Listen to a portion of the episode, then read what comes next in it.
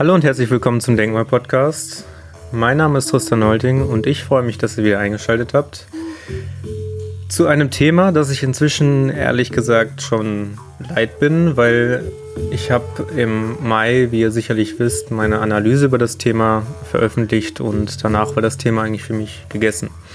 Und ich habe die Corona-Pandemie quasi aus einem oder sagen wir zumindest versucht, aus einem ganzheitlichen Blickwinkel zu analysieren, wo ich unter anderem biomedizinische Erkenntnisse, gesellschaftsphilosophische, aber auch kommunikationspsychologische Theorien mit einbezogen habe.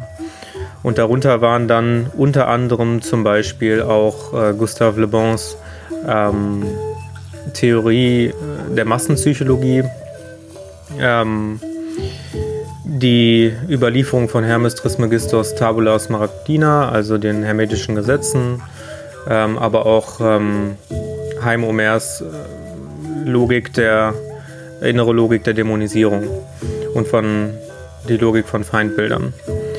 Und äh, dann war eigentlich schon für mich alles gesagt, weil zu diesem Zeitpunkt waren ja die Zahlen noch nicht so eindeutig, wie sie heute sind, aber man hatte zumindest schon absehen können, dass das, was gerade von Seiten der Regierung veranlasst wird, in vielen Teilen einfach nicht zielführend war, beziehungsweise einfach auch selbstzerstörerisch. Jetzt in dieser Folge will ich eigentlich nur mal kurz so ein Update noch geben, was es gerade aktuelles Neues noch um das Thema Corona gibt und da sind wirklich teilweise wunderschöne Sachen mit dabei. Ähm, und ja, ich würde gerne einfach mal damit anfangen. In den letzten Tagen, wer mir auf Facebook oder Instagram gefolgt hat, habe ich ähm, hin und wieder mal ein Video gepostet von dem Corona-Quartett, was auf Servus TV ausgestrahlt wird. Und dort wurden schon drei Folgen nun inzwischen ausgestrahlt. Ähm, unter anderem als Gäste waren Susharit Bhakti, ähm, der Wirtschaftswissenschaftler Stefan Homburg und äh, ich habe leider ihren Namen vergessen, ich glaube, sie ist Podolski. Ähm, das ist eine österreichische Gesundheitsministerin, äh, ehemalige Gesundheitsministerin bzw. Gesundheitspolitikerin. Und lustigerweise hat ja Susharit Bhakti Bildschirmverbot, was ich ziemlich interessant finde, weil hin und wieder sieht man mal noch Vorträge von ihm, ähm, die er auf YouTube hochlädt, ähm, wo er dann auch tatsächlich in Deutschland vorträgt und er ist auch hin und wieder zu Gast in irgendwelchen Sendungen. Ähm, aber hauptsächlich eben in Österreich oder der Schweiz. In den deutschen Medien taucht er gar nicht auf. Und er hatte sich selber auch mal dazu geäußert, ähm, dass sie ihm keine Zeit einräumen wollten, wie eben anderen ähm, Experten, beziehungsweise nicht die Zeit, die er gebraucht hätte, um so ausführlich zu antworten, wie es eben notwendig gewesen wäre.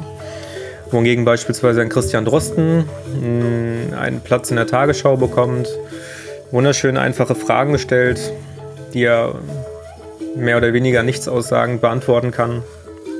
Und ähm, ja, so hat er sich dann äh, geschafft, den Sendeplatz mit dem Stefan Homburg, der Podolski und einem zusätzlichen Gast, der jede Woche eingeladen wird, ähm, zu sichern. In Österreich es wird ausgestrahlt. Und ich kann euch das nur mal sehr empfehlen, äh, anzuschauen. Ich kann es nur ans Herz legen, es ist wunderbar. Gerade die zweite Folge, wo es um das Thema zweiten Lockdown geht, sieht man tatsächlich sehr, sehr eindrücklich. Und das ist nur ja. Ja, gut, man kann sagen, es ist nicht nur meine Meinung, weil man kann das gerne auch mal probieren, auf ähm, Platons logische Irrtümer zu überprüfen. Ähm, Platon hat mit seinen freien Künsten ein Mittel an die Hand gegeben, ähm, den Menschen, womit sie eben ihren Gegner, oder was heißt ihren Gegner, ihren ähm, Argumentationspartner überprüfen können. Und dort unter anderem sind halt solche Mittel vertreten wie das bekannte Atominem, also dass man auf ein logisches Argument mit einem emotionalen Gegenargument antwortet oder ein roter Hering. Ähm, der rote Hering ist quasi einfach nur eine Ablenkung, also dass man gar nicht auf die Argumentation des Gegners antwortet, aber perfide sich drumherum, redet. Und ähm, ja, ich werde ich werd das einfach mal in die äh, Beschreibung reinpacken, den Link zu den freien Künsten, dann kann das sich jeder mal anschauen selber. Und am besten auch lernen, weil äh, da kann man sehr, sehr schön sich selber auch überprüfen. Aber natürlich äh, erhascht sich damit auch einen kleinen Vorteil gegenüber anderen äh, Menschen in einer Argumentation, weil man eben sieht, was relevant ist, was wesentlich in dieser Argumentation ist. aber auch um die Argumente seines Gegners natürlich logisch zu widerlegen. Ähm, und ich möchte ein Beispiel aus der Sendung nehmen, das, was ich eigentlich wirklich unverantwortlich finde, beziehungsweise ich fand das ähm, Verhalten des eingeladenen Gastes eigentlich die ganze Zeit unmöglich. Ähm, ich könnte tatsächlich ein YouTube-Video machen und ähm, dieses Ein-Stunden-Video äh, eine Reaktion darauf machen, könnte ganz klar anhand der, ähm, des Triviums bzw. der freien Künste nachweisen, warum dieser Mann einfach dem nichts entgegenzusetzen hatte, was Bhakti und Homburg angeführt haben in ähm, dieser Sendung und auch Podolski nicht, weil ihrer Ansicht nach beispielsweise ging es eigentlich, und das war ja das ursprüngliche Argument, worum es ging in der Corona-Krise, war, wir möchten nicht, dass das Gesundheitssystem zusammenbricht, beziehungsweise dass die Krankenhäuser überlastet werden, weil dann haben die Ärzte ähm, eben über Menschenleben zu entscheiden, das kann man diesen Menschen nicht zu, ähm, zurechnen. Das ist einfach nur auch eine Entscheidung, die niemand treffen möchte. Da kommt ganz klar der Moralaspekt in unserer Gesellschaft auch mit hervor. Problematisch wird es nur, wenn man dann einen Moralterror verursacht, und das muss man so definieren, weil das anfängliche Argument, das da war, wir möchten das Krankenhaussystem schützen und das Gesundheitssystem, wurde dann umgewandelt in, wir müssen so und so viele Fälle ähm, maximal haben, gleichzeitig, damit wir keine Beschränkung veranlassen. Also es war dann schon nach dem Lockdown. Ähm, oder die Reproduktionszahl darf nicht über den und den Wert steigen. Es war ursprünglich einmal 1, weil der 1, die 1 ähm, sagt quasi aus äh, bei der Reproduktion, wie viele Menschen stecken andere Menschen weiter an. Und äh, wenn der Wert bei 1 bleibt, dann wird ähm, ja, dann bleibt das Infektionsgeschehen quasi konstant. Und wir hatten tatsächlich äh, lange, lange Zeit ähm, einen Reproduktionswert, der unter 1 war, wo trotzdem die Politiker weiter ihre Maßnahmen gefahren haben und dann gesagt wurde, ja, aber der Reproduktions, der Wert der Reproduktionszahl ist ja auch eigentlich ungenau. Das heißt, wir müssen was Neues definieren. Und da wurden sich schon wieder neue Erklärungen gesucht um der Bevölkerung diese Maßnahmen ähm, zu rechtfertigen. Und ich meine, jeder der Tagesschau und Spiegel und noch zwei, drei andere Medien, die ja im Mainstream sind, anders kann man es nicht sagen, die halt von einer breiten Bevölkerungsschicht geschaut werden. Ähm, jeder, der sich diese Medien ansieht und konsumiert, der wird jeden Tag mit Zahlen auch bombardiert, die eigentlich überhaupt gar nichts mit der Realität zu tun haben. Wir haben jetzt seit knapp drei oder vier Monaten ähm, nach wie vor 9.000 bis 10.000, wir sind noch nicht bei 10.000, aber 9.000 bis 10.000 Todesfälle. Und das, obwohl uns seit ja, drei, zwei, drei Monaten die ganze Zeit erzählt wird, der Wert würde ansteigen. Und es wäre wirklich mal super interessant, eigentlich eine Medienanalyse zu verfassen als Bachelor-Masterarbeit für denjenigen, der sich das gerade anhört, sehr gerne ähm, mal so als Idee im Hinterkopf behalten. Und falls jemand gerade keine Ahnung hat, was er für eine äh, wissenschaftliche Arbeit schreiben soll, dann gerne darüber, weil das würde mich tatsächlich mal interessieren. Es wird ja auch immer gesagt, dass ähm, Deutschland ja so meinungsfrei sei, dass wir hier Pressefreiheit haben und dass wir das gegenüber vielen anderen Ländern haben, die das eben nicht besitzen. Und dass es ja ein Vorteil von Deutschland sei, wo ich dann entgegen ähm, behaupte, dass wir zwar offiziell eine Meinungsfreiheit haben, aber dass wir anhand bestimmter Hinweise trotzdem erkennen können, dass das eher hintenrum passiert. Also dass diese Meinungsfreiheit eben auf eine sehr perfide Art und Weise eingeschränkt wird.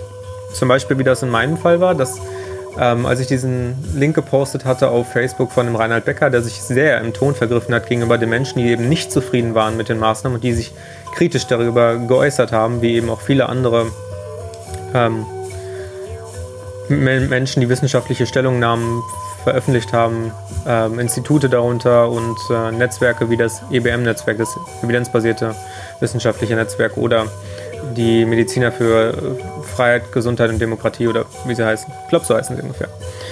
Und wie das in meinem Fall eben war, dass ähm, ich dieses, ähm,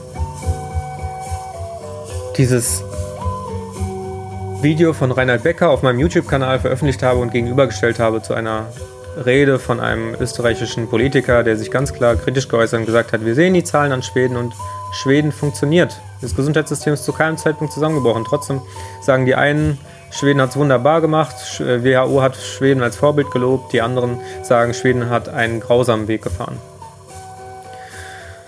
Ja, auf jeden Fall, worauf ich eigentlich eingehen wollte, neben der Meinungsfreiheit, ist, dass in dieser Sendung ganz deutlich wurde, dass dieser Mann, der Herr Greil, einfach überhaupt gar nicht auf das eingegangen ist, was Homburg und Bhakti gesagt haben, sondern ganz perfide darum herum geredet hat und dann am Ende gesagt hat, ja, die anderen würden ja polarisieren, wobei man ganz klar gesehen hat, Homburg hat ihm dann die Grafik gezeigt, dass der Reproduktionszahlenwert schon vor dem Lockdown äh, gesunken ist.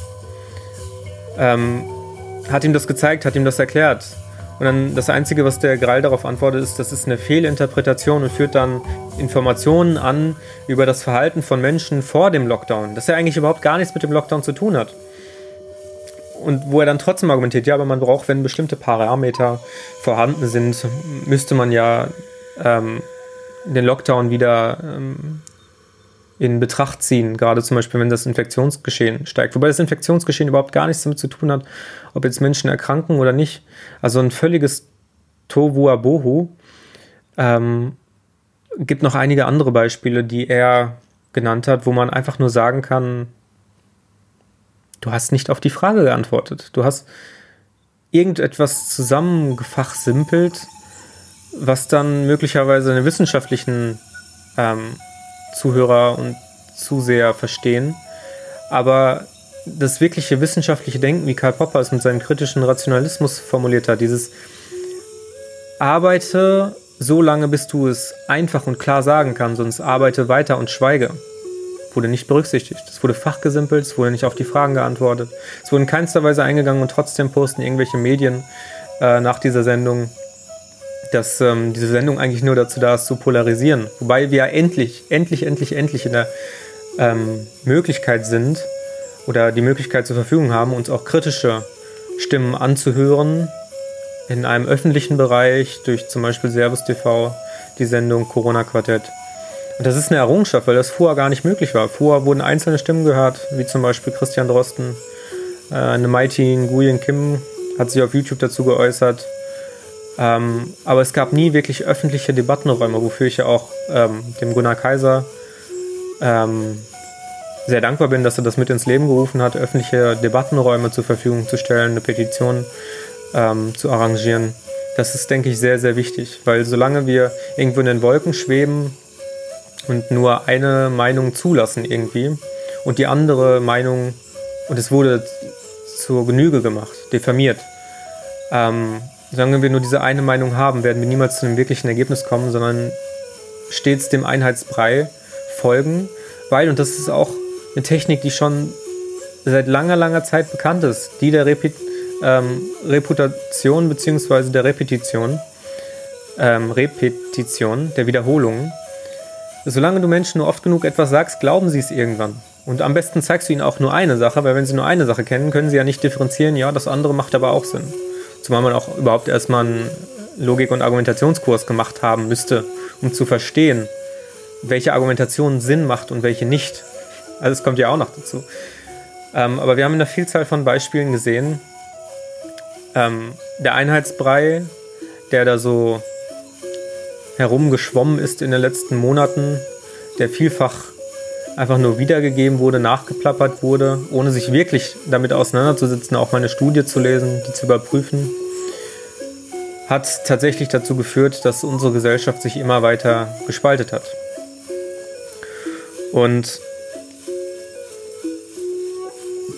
mir ist unter anderem auch eben einfach ganz, ganz wichtig, klarzumachen, welche Rolle die Toleranz eigentlich für so einen Exkurs, für so eine Situation mit dem Coronavirus äh, annimmt. Weil Toleranz würde bedeuten, ich höre mir beide Seiten an und kann für mich entscheiden, was für mich sinnvoller ist. Das ist aber leider nicht das, was wir sehen. Zumindest ist es ganz offensichtlich, dass die andere Meinung eben nicht zugelassen wurde und dann auch eben mit Ad, hominems ähm, ja, gegnerische Meinungen angegriffen wurden, alternative, kritische Meinungen, wie zum Beispiel dass es ja unverantwortlich wäre gegenüber seinen Mitbürgern, also dass hier eine Form von Moralterror angewandt, angewandt wurde. Ähm, dass Experten, die wirklich jahrzehntelang hochgeschätzt wurden, dann plötzlich diffamiert wurden, weil sie eine andere Meinung hatten, wenn sie nicht mit dem mitgeschwommen sind, was vorgegeben wurde. Das sind alles so Dinge, die sehr, sehr traurig sind und die, was mich dann auch traurig stimmt am Ende, dass ein Christian Drosten und eine Ting Nguyen Kim, die eigentlich nur ihre Arbeit gemacht haben, diese Arbeit meines Erachtens noch nicht mal wirklich gut gemacht haben, sich aber damit rühmen, so viele Menschen gerettet zu haben, ähm, dann das Bundesverdienstkreuz bekommen. Man muss sich an dieser Stelle mal fragen, wie viele Menschen das möglicherweise ähm, ihre Existenz gekostet hat, psychologische Probleme zur Folge hatte, wie hoch die Suizidrate gegangen ist, wie viele Menschen einfach nicht ähm, ins Krankenhaus gegangen sind, weil sie Angst hatten, sich mit dem Coronavirus anzustecken. Das letzten Endes ganz, ganz eindeutig und nachweisbar in diesem Jahr noch nicht mal so gefährlich war wie das Influenza-Virus von 2018 ist wirklich die Höhe meines Erachtens nach.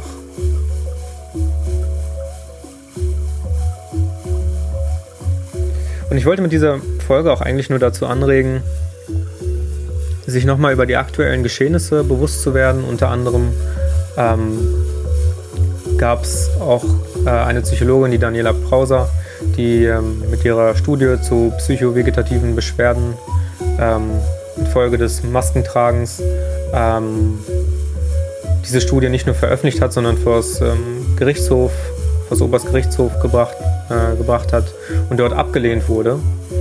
Und ähm, mit der Begründung, dass der Staat zwar eine Schutzfunktion im Sinne des körperlichen, der körperlichen Unversehrtheit besitzt, aber eben nicht der seelischen und geistigen Gesundheit.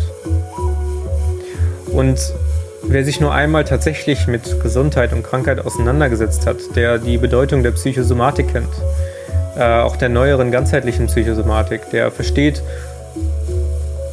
wodurch körperliche Probleme wirklich entstehen und sie nicht nur versucht zu unterdrücken, der muss sich eingestehen, dass diese Begründung wirklich nicht nur fatal ist, sondern teilweise menschenverachtend, so wie das ähm, die Anwältin von Daniela Brause auch so ähnlich formuliert hat.